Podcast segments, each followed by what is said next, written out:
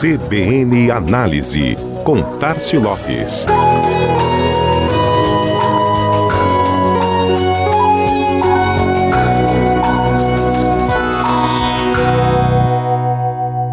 E vamos para as últimas das redes sociais? Com o sucesso dos vídeos curtos desde o início da pandemia, a explosão do TikTok mundo afora, inclusive no Brasil, e ainda em 2020, a entrada do Instagram nessa disputa, com a funcionalidade Reels exclusiva para a criação, edição e desenvolvimento de postagens neste sentido, já era de se esperar que o gigante Google, grupo detentor da plataforma de vídeos mais popular do planeta, o YouTube, não ficaria de fora deste mercado. E não ficou mesmo. O YouTube Shorts, recurso exclusivo para vídeos curtos da plataforma, acaba de ser liberado de forma ampla nos Estados Unidos e também na Índia. O objetivo é concorrer diretamente com a rede social chinesa TikTok, mas com a diferença que mexe no bolso para atrair novos usuários e criadores de conteúdo. No comunicado oficial de lançamento, o YouTube anunciou um fundo de 100 milhões de dólares, mais de meio bilhão de reais, para remunerar somente entre 2021 e 2022 aqueles que adotarem esta funcionalidade de vídeos curtos, assim como já faz na plataforma principal.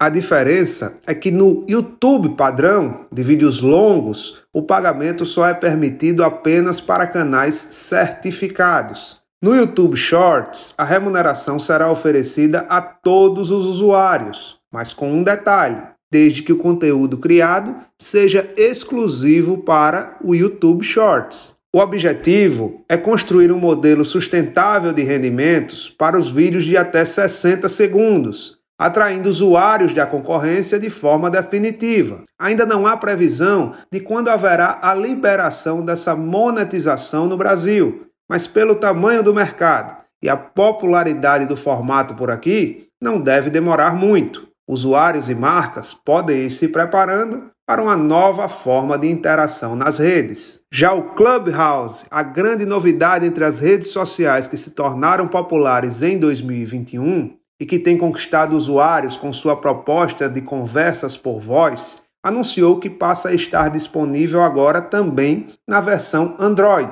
Até então, a plataforma só era acessada a partir de dispositivos iOS, Apple. A versão também começa nos Estados Unidos em fase de testes, mas segundo a rede social, deve chegar a outros mercados de língua inglesa nos próximos dias e no resto do mundo em algumas semanas. A novidade democratiza o acesso à plataforma, antes exclusiva para iPhone, mas não dispensa a necessidade de convite um dos motivos que geraram aquele burburinho inicial que tornou a rede social, desenvolvida há pouco mais de um ano, conhecida mais recentemente. Mas a certa demora para chegar a outros sistemas como o Android fez algumas redes lançarem aplicativos semelhantes. Nesse meio tempo, o Twitter lançou o recurso de áudio Space e o Facebook lançou uma série de novidades de áudio para também fazer parte dessa categoria aberta pelo Clubhouse. Agora é aguardar a disponibilidade no Brasil para saber com o tempo se foi uma febre passageira ou se será mais um canal relevante de audiência e engajamento por aqui. Este foi mais um CBN Análise. Tássio Lopes da Chama Publicidade para a CBN Maceió.